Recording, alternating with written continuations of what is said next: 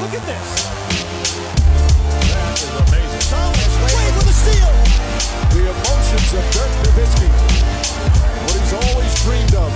Hoping to have another chance after the bitter loss in 2006. Watch this play.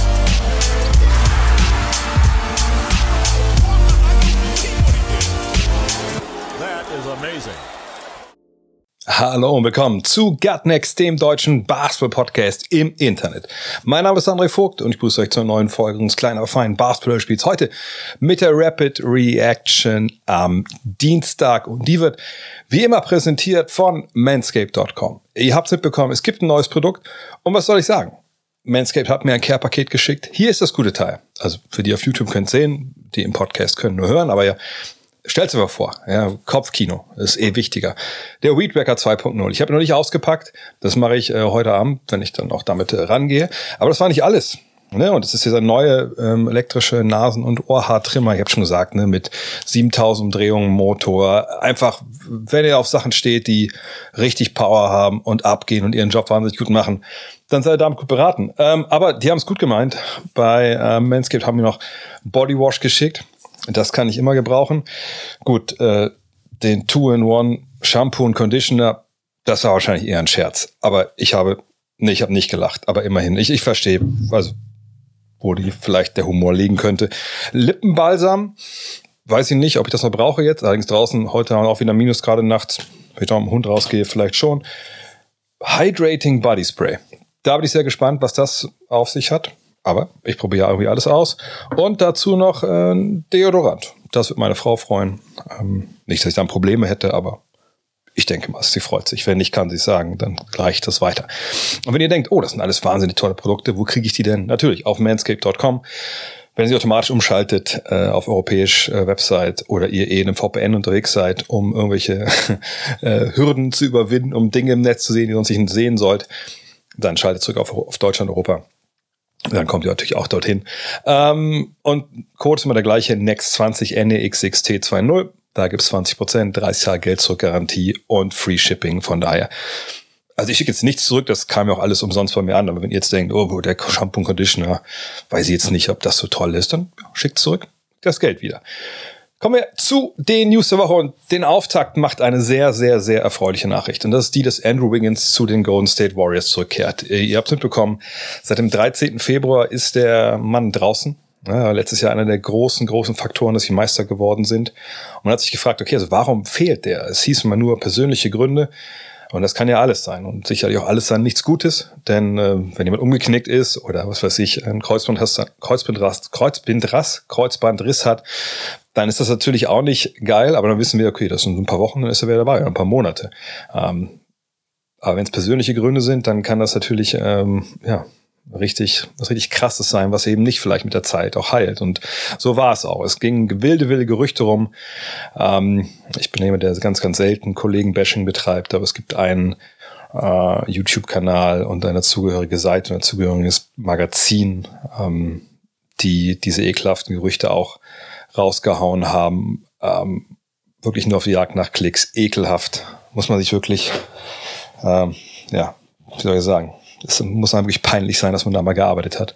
Ähm, jedenfalls, diese Gerüchte sind alle nicht wahr. Das hat ja seine Freundin auch äh, zwischendurch ähm, und seine Kindsmutter auch zwischendurch, äh, äh, also ist die gleiche Person, nicht falsch verstehen, ähm, hat das zwischendurch auch auf Twitter äh, geschrieben. Äh, der Grund, und das berichtet Shams Sharan ja für diese lange Abwesenheit von ähm, Andrew Wiggins, ist sein Vater. Äh, Mitchell Wiggins, auch irgendwann NBA-Profi, was er genau gesundheitlich hat, äh, weiß man nicht, geht uns auch alle nichts an, aber das war der Hauptgrund. Also Andrew Wiggins hat sich um seinen Vater gekümmert. Äh, das ähm, kenne ich leider auch, ähm, dieses Gefühl, obwohl natürlich äh, Wiggins Vater viel, viel jünger ist, als, als mein das war, äh, vergangenen Herbst. Aber dass man da natürlich dann sagt, okay, ähm, Basketball ist erstmal für mich nicht möglich. Ich kümmere mich um meinen Vater. Ähm, natürlich äh, vollkommen nachvollziehbar. Allerdings jetzt da zurück. Ähm, die Warriors hoffen, dass er noch ein bisschen Spielzeit bekommt, jetzt bis die Saison endet. Die reguläre Saison ist ja dann am Sonntag äh, vorbei oder deutsche Zeit irgendwann montags. Ähm, mal gucken, wie schnell er wieder reinkommt. Er hat wohl auch äh, während seiner Abwesenheit äh, an sich gearbeitet, hat natürlich auch Workouts gemacht etc., hat den Ball in der Hand gehabt. Hoffen wir mal, dass er relativ schnell wieder reinfindet. Ähm, und selbst wenn es vielleicht ein bisschen holpert jetzt, wenn man die erste Runde überstehen sollte, würde ich sagen, ist er wahrscheinlich schon wieder halbwegs dabei. Allerdings so eine lange Pause, die, die geht natürlich auch nicht spurlos an, an jedem vorüber. Walker Kessler hingegen, der ist raus. Ähm, der Rookie Center der Utah Jazz, ich habe es vielleicht gesehen, ähm, Taylor Tucker zum Korb gezogen, hat dann ähm, Walker Kessler unglücklich getroffen mit dem Ellenbogen, der ist nach hinten umgekippt und ist jetzt im Concussion-Protokoll. Und naja, wie gesagt, die Saison ist bald vorbei. Ähm, ich will nicht sagen, Utah geht um gar nichts mehr, aber ich denke, er wird nicht das nicht hinbekommen, wohl dann früher aus diesem Protokoll rauszukommen. Ich denke, dann sollte man auch, wenn irgendwie ein Restrisiko besteht, dass da irgendwas geblieben ist, äh, ihn nicht mehr einsetzen und äh, dann ist die Saison für ihn vorbei. Äh, Wäre auch nicht schlimm. War eine tolle Rookie-Saison, ist so ein, wie gesagt, so ein Dark Horse für den Rookie of the Year Award, äh, wo ich denke, dass der Paulo Banquero wahrscheinlich zu nehmen ist. Ähm, gute Besserung natürlich an der Stelle. Aber wo wir schon bei solchen Themen sind, Krankheiten und so, zum einen, vielleicht kurzer Hinweis, wer ein paar Mal husten muss heute, und ich vergesse rauszuschneiden, dann sorry. Ich, äh, mich hat so ein bisschen der letzte, hoffentlich letzte äh, Kita-Virus äh, unserer Tochter erwischt. Ähm, jetzt doch. Und deshalb ist der Hals ziemlich, ziemlich kratzig. Und heute Abend muss ich auch noch äh, äh, den, den Fragen, äh, Fragen streamen, weil ich hoffe, das schaffe ich. Ähm, von daher seht es bitte nach. Aber mit solchen Krankheiten oder kleinen Viren oder so kann man nicht das erklären, was da gerade in Dallas passiert. Ähm, äh, die Mavericks, die es mitbekommen, abgestürzt. Ähm, laufen natürlich jetzt klar Gefahr, selbst das Play-in-Turnier zu verpassen. Und ich habe vergangene Woche darüber gesprochen, dass Kevin O'Connor ne, für The Ringer geschrieben hat, naja, vielleicht wäre es ja auch keine schlechte Idee zu tanken und zu sagen, hey, wir haben äh, unseren Erstrunden-Pick, den behalten wir, wenn wir in den Top 10 landen. Äh, vielleicht sollten wir das einfach mal machen, äh, weil sonst geht der Pick äh, nach äh, New York und äh, was sollen wir mit der Truppe jetzt, die nicht reboundet, die nicht verteidigt, die irgendwie an allen Ecken und Enden Probleme hat. Ähm, also warum soll man überhaupt die Playoffs kommen? Warum nicht lieber deinen jungen Spieler mitnehmen ähm, und gucken, wie wir das im Sommer dann weiterführen äh, mit Kyrie Irving etc. pp. Und genau das soll jetzt so passieren. Also zumindest wird laut Shams Sharania in äh, der alles wirklich sehr hart darüber nachgedacht, dass sie sagen, okay, wir nehmen Luka Doncic raus, wir nehmen ähm, Kyrie Irving bis zum Ende der Saison raus. Sagen, sind nicht mehr viele Spiele, aber das wäre natürlich dann ein Eingeständnis, okay, wir wollen gar nicht in die Play-in ins Play-in-Turnier. Ähm, wir behalten unseren zehnten Pick. Ne? Also ich habe gestern mit jemandem auf Twitter kurz hinterher, äh, nicht auf Twitter, auf Instagram kurz hinterher geschrieben, der meinte, oh, die, die Mavs kann ja keiner verstehen, warum wir jetzt mal tanken. Ähm, wo ich so meinte, ja, aber naja, dann behalten sie ja einen Top 10 Pick aller Wahrscheinlichkeit nach, wie es momentan aussieht. Dann meinte er, ja, aber es steht, ist ja gar nicht, steht ja gar nicht fest. Und da habe ich noch kurz erklärt, doch, das steht natürlich schon fest. Also die Lottery wählt ja oder lost ja nicht alle 14 Picks der Lottery aus, sondern nur ne, die ersten drei, vier, je nachdem. Äh, und der Rest läuft ja dann so, wie die Saison lief. Ähm, von daher kann man schon sagen, mindestens, wo man bleibt. Und wenn man dann richtig Losglück hat, landet man früher in der Draft, aber vor allem nicht später. Ähm, von daher das nochmal da, da zur Erklärung. Und warum geht dieser Pick dann an die Knicks? Ja, das ist noch ein Überbleibsel des Porzingis Trades. Und wenn das jetzt nicht passiert, dann aller Wahrscheinlichkeit nach dann 2024 landet dann dieses Draftrecht dann in der ersten Runde in New York. Aber das ist ein gutes Stichwort.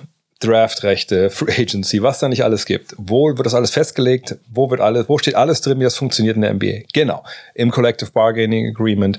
Und wir können es jetzt sagen, nach Monaten, ich glaube fast sogar zwei Jahren Verhandlungen, immer mal wieder on and off, Habemos CBA. Wir haben einen neuen Collective Bargaining, oder wir haben ein neues Collective Bargaining Agreement zwischen der NBA-Spielergewerkschaft und den NBA-Besitzern, Schrägstrich der Liga man hat sich geeinigt auf dem Papier, was gesagt, alles das regelt, was ich gerade angesprochen habe, noch viel, viel mehr äh, in der NBA. Und das ist wichtig, denn wenn es in der Vergangenheit zu Aussperrungen gab, also wo dann die Liga quasi die Spieler ausgesperrt hat, oder es kam zu Streiks, also die Spieler haben, nein, wir spielen nicht, dann ging es immer darum, dass dieses CBA, dass man sich nicht einigen konnte auf wichtige äh, Grundpfeiler, ob es das Geld war, ob es Free Agency war, ne, Mindestalter für den Liga-Einstieg und so, das gehört alles damit rein.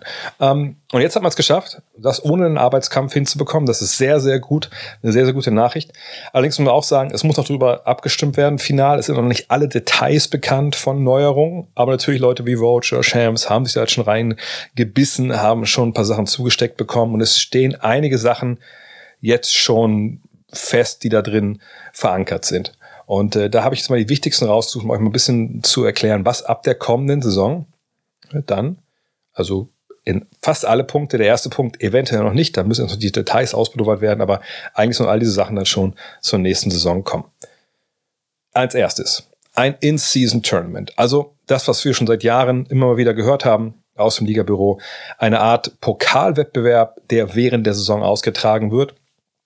Allerdings nicht, wenn man es mit dem DFB-Pokal vergleicht, übers ganze Jahr gesehen mit extra Spielen gegen andere Ligen oder so. Das ist natürlich nicht so, sondern es soll ein Turnier werden. Vielleicht ist ein besserer Vergleich eigentlich ähm, der BBL-Pokal. Ähm, der bisher ja auch quasi eine in sich abgeschlossene Gesellschaft ist, dass eben da keine Pro A, Pro B Teams mitspielen. Das ändert sich ja wohl demnächst, aber ähm, so kann, also ähnlich wird es auch in der NBA laufen. Also die Teams, die 30 Teams sind dabei. Die erste Runde, sage ich mal, äh, oder die ersten Runden, wo ausgespielt wird, wer dann weiterkommt, bis es dann wirklich auch eine Finalrunde gibt. Ähm, das wird ähm, dann in der regulären Saison äh, abgehandelt mit ganz normalen Saisonspielen. Das wird wahrscheinlich aufgelost und dann guckt man, okay, es war mal das Gespräch davon, dass in Divisionen man anfängt, äh, dass Spiele in Divisionen dann äh, ne, quasi Sieger ausspielen, die dann auch in der Conference gegeneinander spielen. Wie das genau aussieht, jetzt wissen wir nicht. Das war früher mal so ein angedachtes Modell. Was wir wissen ist, dass äh, das Ganze kulminieren soll in einer Final Four oder in einem Final Four im Dezember. Ähm, also es ist eine Sache für die erste Saisonhälfte, was Sinn macht, denn in dieser ersten Saisonhälfte ist es oft so, dass Basketball oder die NBA in den USA so sehr unter ferner Liefen läuft. Ne? Die Leute gucken Football ähm, und Football, Football, Football. Also alles andere sei nicht egal, ob es jetzt NFL ist oder, oder College äh, Football.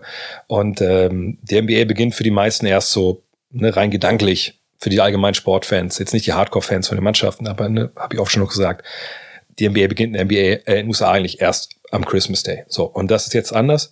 Ne, oder hofft man es anders, dass man halt diese Pokalgeschichte vorher laufen lassen kann. Und dann eben auch dieses Final Four vorher laufen lassen kann. Das soll stattfinden an einem neutralen Ort. Las Vegas wird natürlich direkt genannt als ein möglicher Austragungsort, der natürlich auch Sinn macht.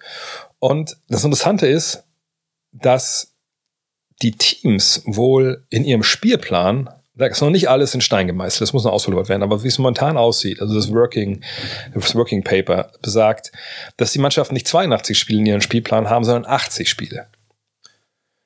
Und zwar hat das folgenden Grund. Wenn man denn weit kommt in diesem Turnier, dann zählen diese Spiele in dem Turnier zu den zu der Gesamtanzahl der regulären Saisonspiele. Also du kannst dann maximal auf 83 Saisonspiele wohl kommen. Wenn du vorher ausscheidest, werden noch die ne, zwei Spiele meinetwegen dann, die du halt dann äh, austragen musst, um auf 82 zu kommen, die werden dann nachträglich festgelegt, wann du gegen wen spielst. Ist ein bisschen abenteuerlich, finde ich. Auf der anderen Seite, ja gut, äh, sag, ist eh kein Spielplan, der symmetrisch ist. Da kann man sich ja so ein paar Sachen irgendwie dann noch machen. Da spielt man halt mal, keine Ahnung, gegen eine, in einer, wenn man weiß, was ich, die Mavs in Chicago spielen, dann spielen sie halt direkt nochmal einen Tag später da Back-to-Back -back oder so. Das kriegt man ja alles irgendwie reingepresst. Obwohl es ein dämlich wäre gegen Chicago, weil sie nicht in der gleichen Conference, aber sagen wir mal in Memphis oder so. Was auch noch interessant ist, es gibt Preisgeld, weil die Frage ist ja wirklich, okay, wie kriegen wir denn diese hochbezahlten äh, Basketballmillionäre dazu, dass sie so ein Turnier ernst nehmen, wo es eigentlich um, tja, de facto nichts geht. Klar, die werden eine schönes, schöne Pokale irgendwie äh, kreieren lassen, aber ähm, wenn man überlegt, wenn wir beim Fußball zum Beispiel sind, naja, DFB-Pokalsieger, klar, tolle Atmosphäre da in Berlin, ne?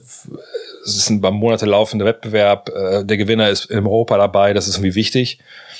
Aber um diese Wichtigkeit zu erlangen, musst du ja bei der NBA ähm, also erstmal eine gewisse Tradition aufbauen. Gute Tradition kann man eben nicht von null aufbauen, das muss man einfach über Jahre dann erstmal etablieren. Aber es gibt ja nun mal keine Karotte wie Europa oder sowas. Also gibt es Preisgeld. 500.000 Dollar. Jetzt würde ich sagen, huh, das ist aber jetzt nicht so viel.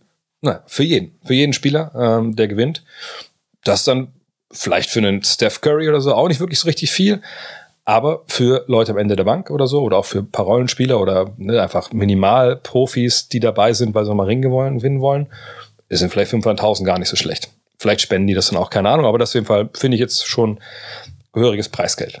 Und Geld ist ein gutes Thema zur nächsten Neuerung. Es gibt ein zweites Tax Apron. Ich will gar nicht langweilen mit den Details. Im Endeffekt geht es darum, äh, es gibt eine Luxussteuergrenze, darüber gibt es dann nochmal eine Linie. Wenn man da drüber ist, greifen so gewisse Sanktionen von der NBA, ähm, ne, die es dir ein bisschen erschweren, deinen, deinen Kader zusammenzubauen. Und über dieser Linie gibt es eine weitere Linie demnächst.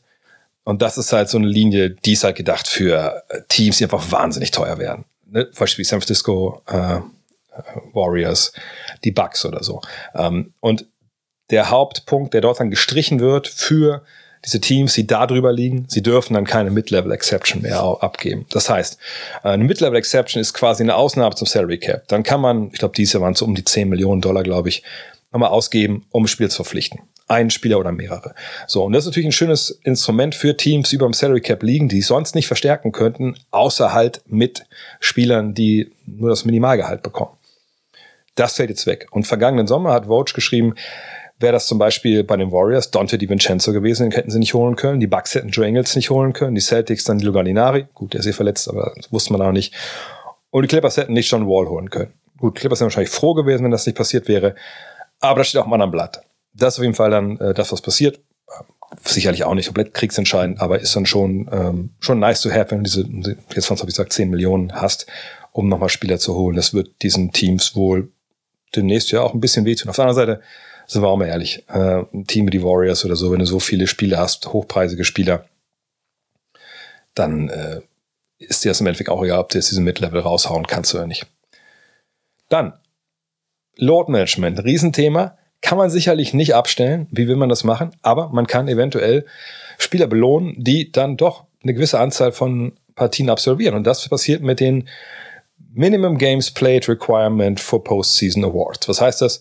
Man muss eine gewisse Mindestanzahl Spiele absolvieren, 65, um überhaupt MVP, Rookie des Jahres, MIP etc. werden zu können. Also man taucht nicht auf dem Wahlzettel auf oder wenn die Wahlberechtigten einen draufschreiben, dann ist es halt für den Müll, wenn man nicht mindestens 65 Spiele absolviert hat.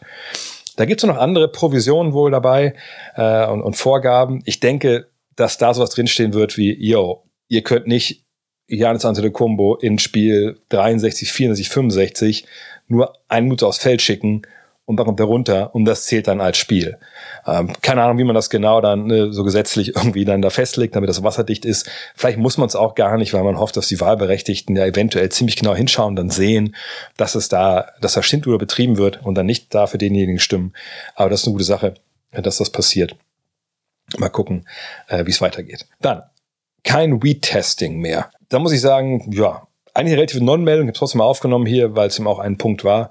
Ähm, allerdings, das wissen aber auch die wenigsten, die NBA testet eigentlich seit der Bubble von Orlando nicht mehr auf Weed, also ne, THC, äh, bei seinen Spielern im Drogentests oder Doping-Tests. Von daher, das ist einfach nur nochmal in, also in schriftlich nochmal, dass das nicht mehr machen.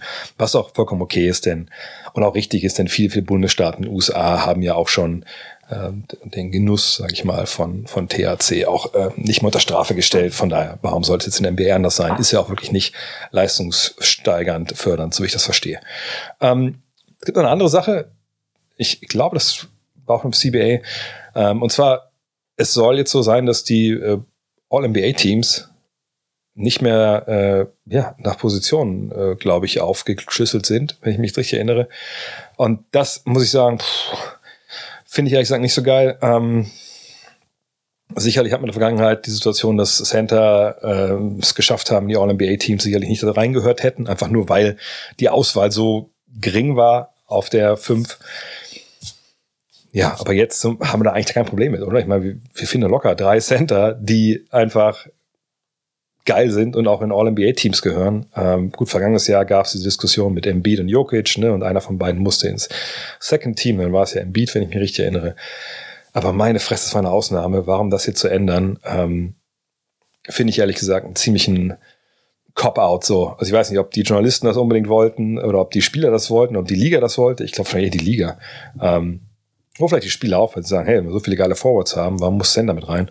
Ähm, Jedenfalls, ja, finde ich nicht so geil. Hätte man sicherlich auch so lassen können. Und jetzt einmal kurz Werbung. Kommt kurz zusammen. Ich muss euch eine Sache sagen. HelloFresh sind und bleiben meine Go-To-Girls und Guys in Sachen Essen. Immerhin ist einer der Vorzüge dieses Jahr Dank mit 50. Und neben You Look Good, You Play Good gilt im Basketball natürlich auch You Eat Good, You Jump Good.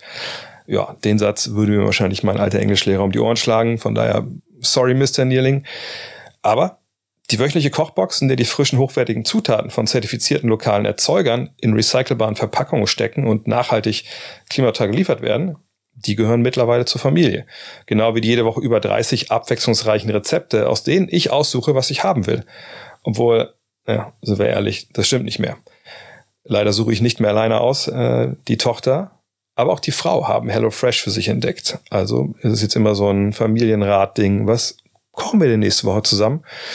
Und so wird meistens aus High Protein, Low Calories. Oha, die Nudeln sehen aber super aus. Naja, gestern wurde es so zum Beispiel die Baby-Spinat-Spätzle-Pfanne mit Champignons. Da hatte ich jetzt auch ehrlich gesagt nicht gegen, nichts gegen. Und mit der Familie zu kochen, ist auch mehr als nur Kochen, wenn wir ehrlich sind. Ne? Man arbeitet so ein bisschen zusammen. Ich mache meistens die Sachen mit dem Messer. Ne? Meine Frau steht am Herd und das Kind macht so alle Schritte zwischendurch. Zum Beispiel so Spinat äh, da durchpressen. Wie nennt man das? Ihr wisst, was ich meine. Ich bin keine Küchenfee. Brauche ich aber auch nicht, denn mit HelloFresh geht das auch so. Kann ich also empfehlen, dass ihr dabei seid. Ja, na klar. Und wenn ihr jetzt auf hellofresh.de slash hfgotnext geht und da den Code hfgotnext eintippt, dann bekommt ihr in Deutschland bis zu 90 Euro Rabatt auf eure ersten vier Boxen von HelloFresh. In Österreich sind es sogar bis zu 100 Euro und in der Schweiz bis zu 140 Schweizer Franken. Kostenlosen Versand für die erste Box gibt's oben drauf. Und jetzt neu, der Code gilt nicht nur für Neukunden, sondern auch für ehemalige, die vor mindestens drei Monaten gekündigt haben. Von daher, wenn ihr wie ich vor einiger Zeit wieder einsteigen wollt, ist das jetzt eine sehr, sehr gute Möglichkeit. Von daher, ran an die Töpfe und Pfannen.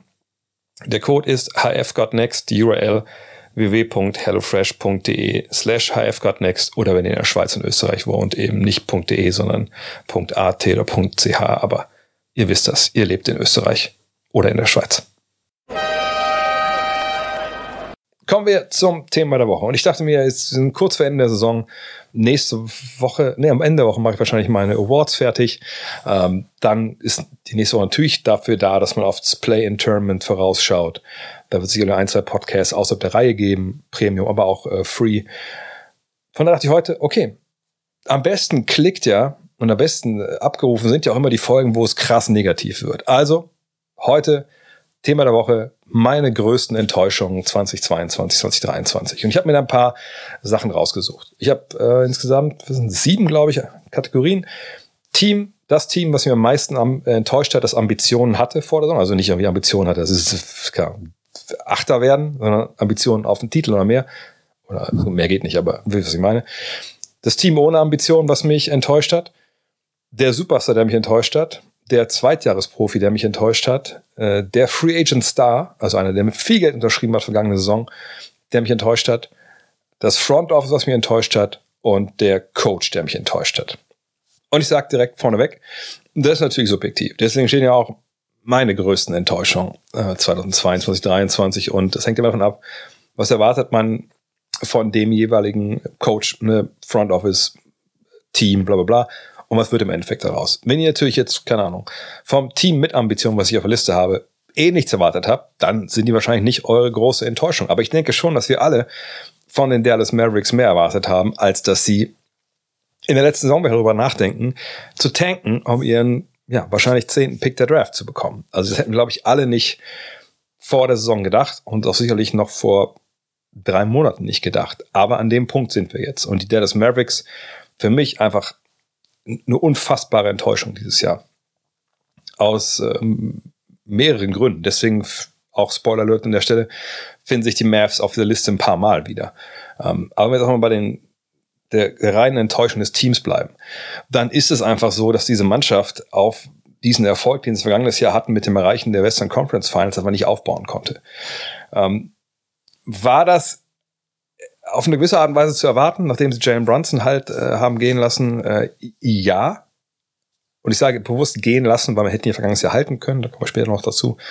Ähm, und die Leute, die sie geholt haben dazu, ich habe das von Anfang an nicht so ganz unkritisch gesehen. Ähm, Christian Wood, wie gesagt, ne, jemand, der es gibt ja Gründe, warum der nicht wirklich lang an einer Stelle war bisher in seiner Karriere. Und äh, es gibt Gründe, warum sein Ruf in der NBA nicht der beste ist. Und es gibt auch Gründe dafür, warum er dir wenn es hart auf hart kommt, würde ich einfach mal sagen wollen, Spiele nicht hilft mit zu gewinnen. Ähm, aber das ist ja nur, das sind alles nur Kleinigkeiten im Endeffekt. Ähm, dieser Kollaps jetzt seit diesem Trade. Ähm, ich habe letzte Woche im Fragen-Podcast am Freitag da versucht, äh, das ein bisschen zu erklären, so mit diesen ganz fein austarierten Rotationen und Lineups, die vergangenes Jahr gespielt wurden, mit der, äh, mit der, ja, mit dem Wegfall von äh, Jalen Brunson, ähm, dann auch mit Spencer Dinwiddie, der weg war, ähm, Ne, und danach ist es einfach alles zusammengebrochen. Ne, defensiv Ne? Dorian Finney-Smith nicht mehr am Start. Da waren einfach viele, viele Paarungen von Leuten, die einfach eine schlechte Saison spielen oder einfach Maxi Kleber einfach aus einer schweren Verletzung kommen,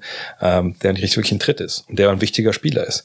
Dann hast du mit Javel McGee jemanden, der dieses Jahr nicht beiträgt oder nicht beitragen darf. Das wissen wir natürlich auch irgendwie nicht, äh, aber er wird schon einen Grund haben, warum der nicht spielt.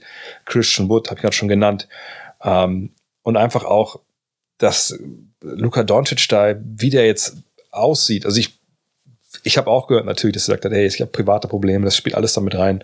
Ähm, aber es geht ja auch nicht um die Gründe, es geht um die Enttäuschung. Und die Enttäuschung ist ganz klar da. Ähm, dass das nicht funktioniert seither mit dem, mit dem Trade, ähm, dass die Verletzungen da waren, äh, dass der Trainer sicherlich nicht immer glücklich aussieht, aber dass vor allem einfach dieses Gesamtkonzept einfach nicht stimmt und nicht passt.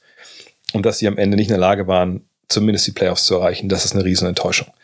Kann sich das alles zum Besseren wenden, wenn sie eben an Nummer 10 irgendwie einen geilen Typen ziehen oder irgendwie kam mit, mit der 10 plus Josh Green nach oben traden, keine Ahnung, das kann alles passieren. Aber Stand heute, Stand jetzt, was diese reguläre Saison angeht, muss ich sagen, eine Riesenenttäuschung, wie auch die größte Enttäuschung von allen Teams, die vor der Saison angetreten sind, mit auch mit dem Hauch einer Ambition, irgendwie um die Conference Finals mitzuspielen. Das Team ohne Ambitionen, was mich mega enttäuscht hat, da muss man gar nicht lange fahren. Also fünf Stunden, fünfeinhalb Stunden Richtung Süden waren es, glaube ich. Dann ist man in Houston.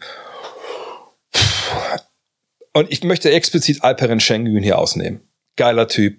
Wenn ihr mir sagt, pass auf, Junge, dich bestrafen wir jetzt radikal, du musst dir bis zum Ende des Jahres nur Alperen Schengen Highlights ansehen, dann sage ich, das ist keine Strafe.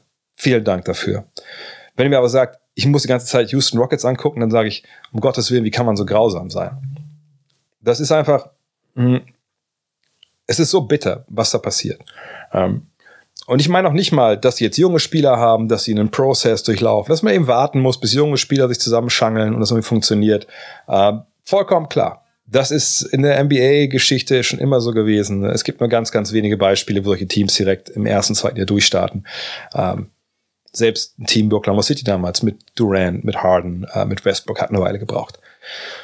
Aber die hatten eben, äh, ja, wie soll ich das nennen? Äh, eine institutionelle Verantwortung dahinter, die sie geleitet hat. Also die hatten einen geilen Coaching-Stab oder einen Coach, zumindest der sie verantwortlich gehalten hat für das, was sie da auf dem Feld verbrechen, stellenweise. Weil sie jung sind, weil sie Fehler machen.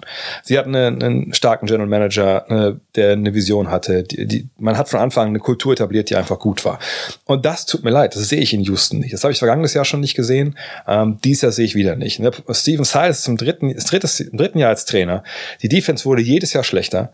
Ähm, also das Defensivrating, ne? Und nicht nur jetzt im Liga-Rang, sondern halt, ne, wie viele Punkte die auf 100 Ballplätze zulassen. Das wurde jedes Jahr schlechter. Das kann nicht sein. Du hast ja junge Spieler jetzt auch ein bisschen in der Liga sind. Das müsste ja eigentlich ja besser werden. Ähm, ne, Spieler werden nicht zur Verantwortung gezogen für gewisse Dinge, die hinter den Kulissen passieren, was man so hört. Und das ist Vogelbild, was die da machen, stellenweise. Ähm, von daher, totale Enttäuschung, dass da kein Stück nach vorne geht. Und bisher würde ich sagen, auch wenn das eine eventuelle Überreaktion ist, weil ich dieses Jahr auch nicht in Houston war und auch mit niemandem da gesprochen habe, aber so wie ich die, wie ich die sehe, wie die Basketball spielen, ähm, wie es alles darstellt, würde ich sagen, hey, das ist so ein Prozess, wie er nicht laufen sollte, ehrlich gesagt. Der Superstar, der mich am meisten enttäuscht hat. Das ist im Endeffekt ein Kopf-an-Kopf-Rennen. Aber ich habe mich äh, dann gegen Kyrie Irving entschieden hier. Der kriegt diesen Award nicht. Ähm, warum? Am Ende des Tages bin ich gar nicht wirklich enttäuscht gewesen, als ähm, Kyrie Irving da diesen, diesen Trade gefordert hat, sondern es passt irgendwie ins Bild.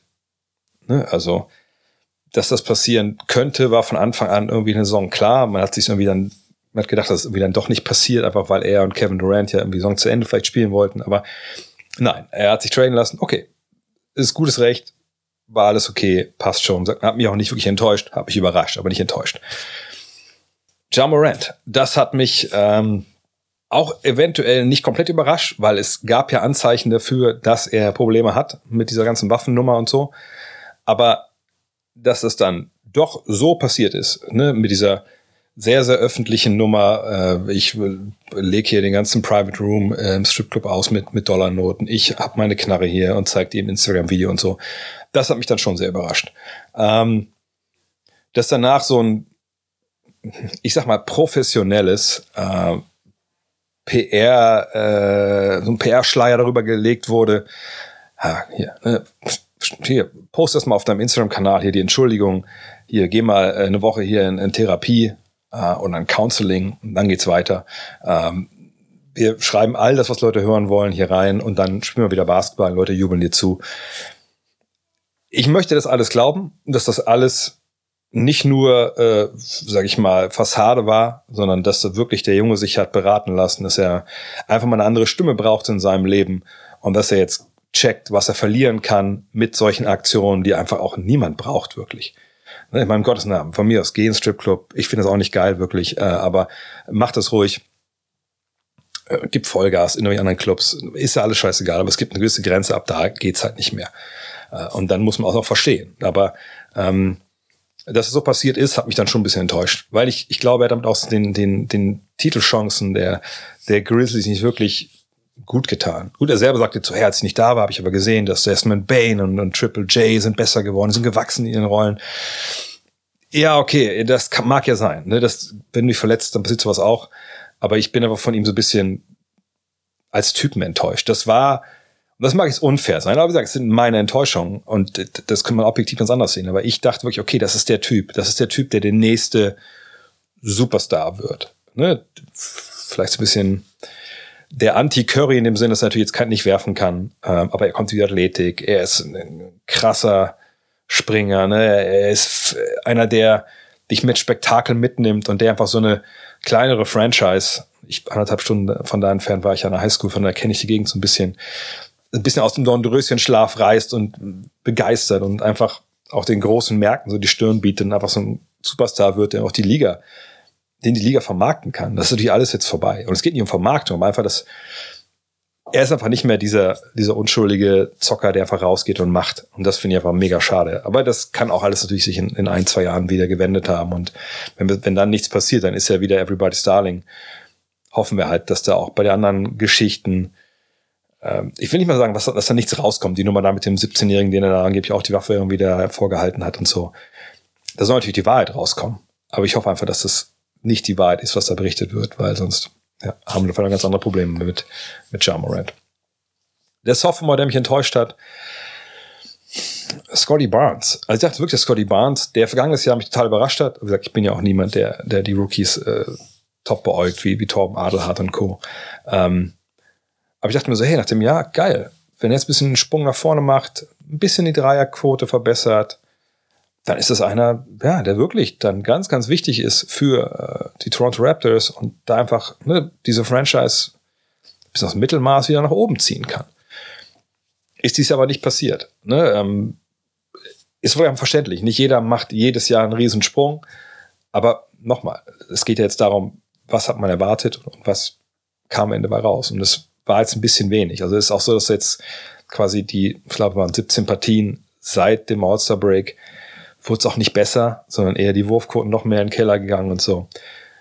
Ähm, ich hoffe, das war jetzt wurde so ein Sophomore Slump und dass im nächsten Jahr dann so ein bisschen die Rakete zündet. Da waren auch einzelne Verletzungen, glaube ich, dabei. Ähm, aber alles in allem Scotty Barnes nicht an die Leistung anknüpfen können ähm, aus dem Rookie-Jahr. Das ist ein bisschen schade. Aber der Junge hat genug Zeit. Da mache ich mir eigentlich jetzt relativ wenig Sorgen der enttäuschendste Free Agent Star 2022. Es gab natürlich nicht die großen Superstars, die jetzt ähm, neue Verträge unterschrieben haben. Ein paar waren schon dabei, aber für mich derjenige, der am enttäuschendsten war, ist Bradley Beal. Und da komme ich nicht umhin, den Vertrag mit der Leistung irgendwie in Korrelation zu bringen.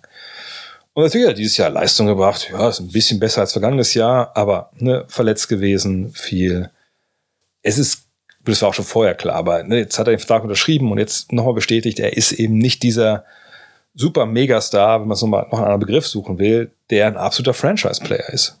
Und wenn man jetzt die Leistung dieses Jahr sieht und denkt, ja gut, also er ist auch nicht mehr der Jüngste jetzt so, ähm, geht das immer eher noch mehr bergab, dann wird dieser Vertrag ja immer mehr oder immer weniger kann man den ja wirklich rechtfertigen aus Sicht der Wizards. Von daher für mich momentan die Enttäuschung, weil ich ihn als Spieler eigentlich immer sehr gemocht habe, aber das kann, wahrscheinlich ist das jetzt schon, wirklich der schlechteste Vertrag der Liga werden, ähm, wenn er weiterläuft. Und vielleicht liefert er sich sogar ein Rennen mit, mit Damian Lillard, wer dann am erst als erstes ähm, einen Buyout bekommt oder gestretched wird. Äh, auf jeden Fall bin ich sehr gespannt. Nur dieses Jahr. Ich dachte wirklich, ich hätte vielleicht einfach mal jetzt ein Jahr im Tank, wo einfach Vollgas gibt, Vollgas geben kann und ist nicht passiert. Kommen wir zum Front Office und Coach. Ich möchte es ein bisschen zusammennehmen, weil ihr könnt euch denken, ich habe schon angeteasert für ihn, es handelt sich beides mal um die gleiche Franchise. Front Office, natürlich, Dallas Mavericks. Ähm, und ich meine noch nicht mal den Trade für Kyrie Irving. Ich weiß, dass viele jetzt einfach diese, diese Miserie der Mavs bei Kyrie Irving abladen wollen.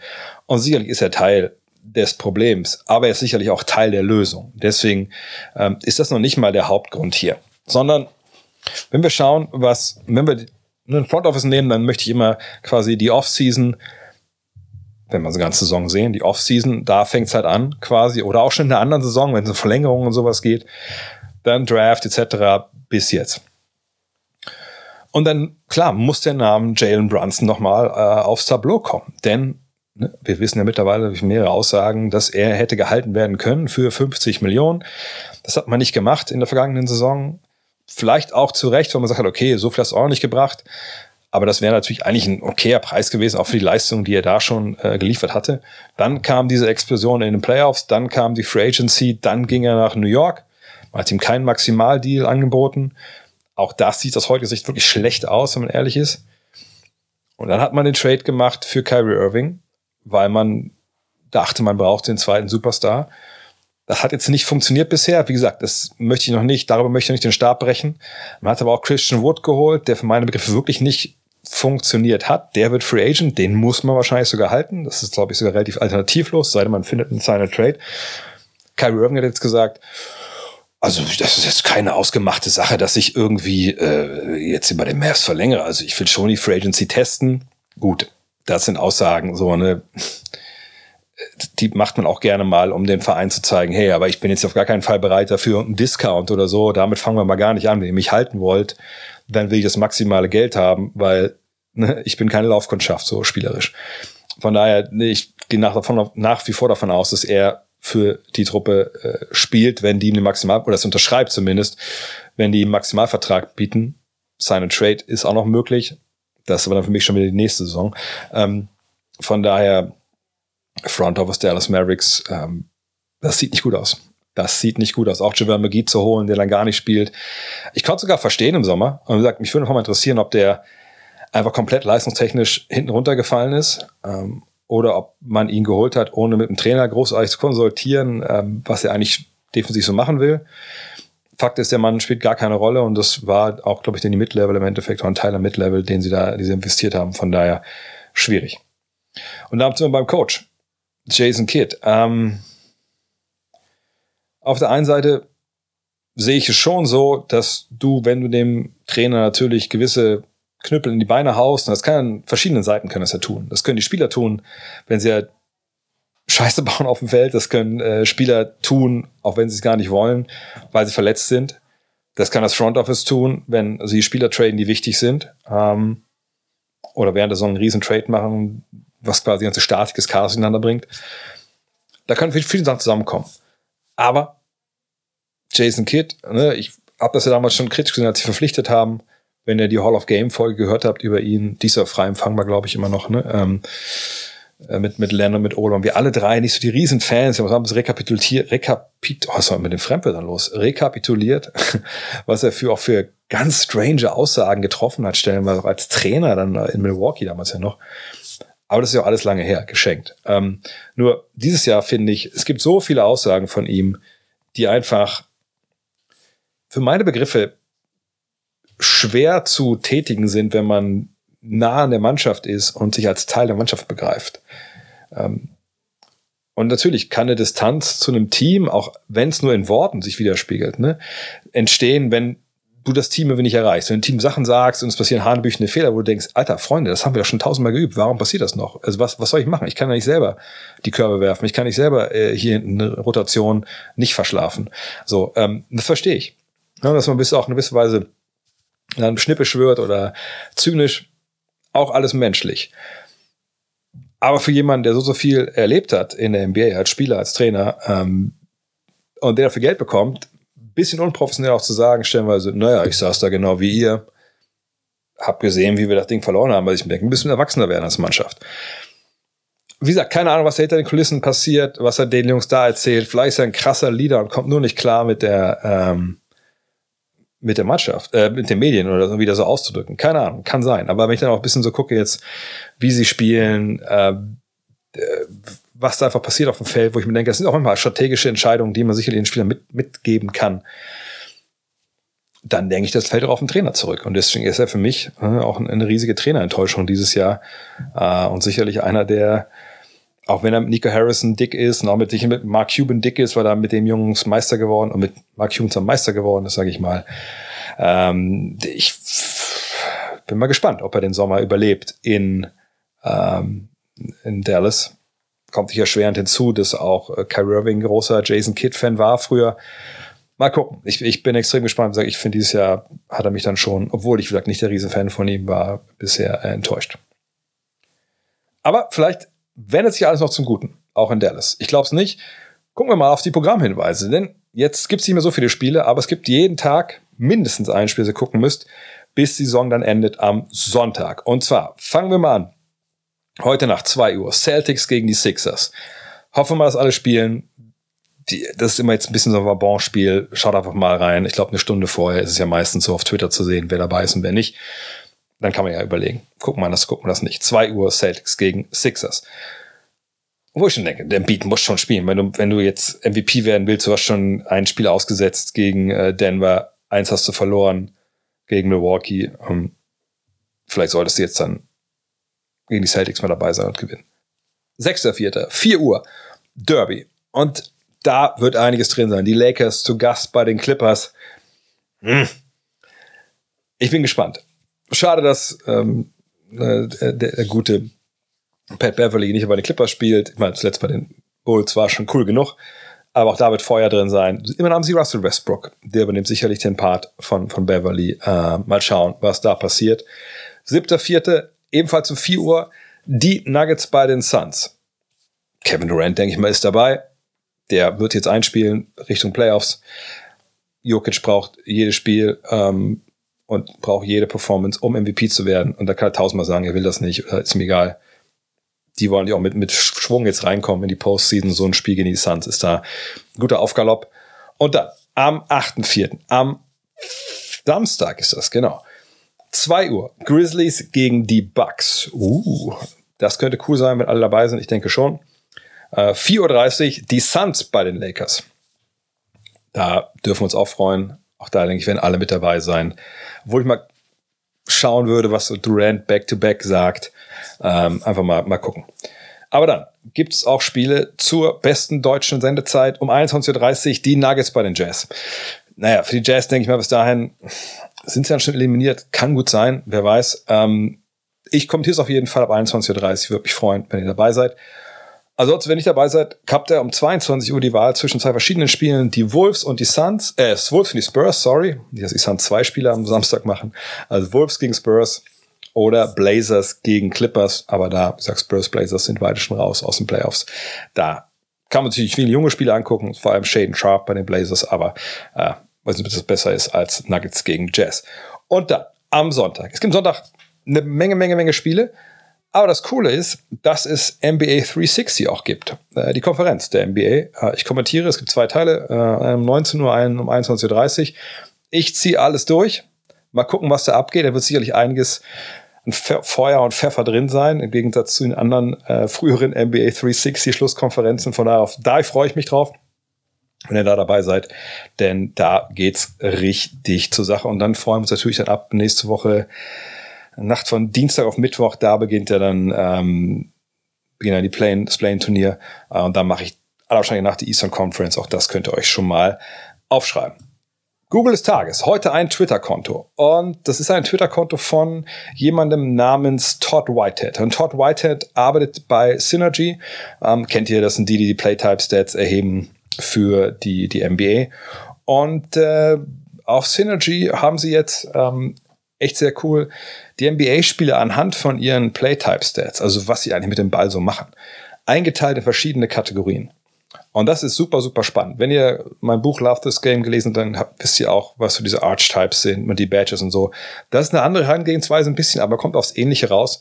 Kann ich nur empfehlen, Todd Whitehead da zu folgen. Viele, viele coole Sachen. Checkt doch mal seinen äh, Twitter-Account aus. Da geht's echt, was das angeht, einfach echt sehr, sehr, sehr, sehr gut ab. Ja, und das war's für heute schon. Vielen Dank für alle, die am Podcast dabei waren, für alle, die bei YouTube dabei waren. Für euch durch den Aufruf.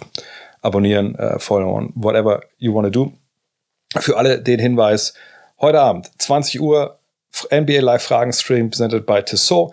Das wird, glaube ich, auch sehr cool. Ich hoffe, die Stimme hält dann äh, durch. Also werde ich gleich so ein bisschen Kamillentee trinken, damit das auch funktioniert. Ansonsten sprechen wir uns wieder spätestens am Freitag dem Fragen-Podcast. Vielleicht die Woche nochmal bei twitch.tv slash André Vogt online äh, mit, mit MB2K oder so. Mal gucken. In diesem Sinne, haut rein, bis zum nächsten Mal. Ciao.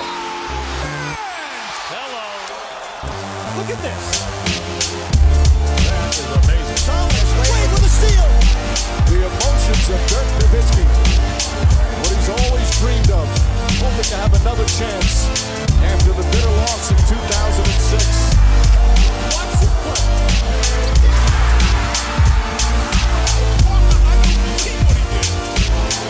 That is amazing.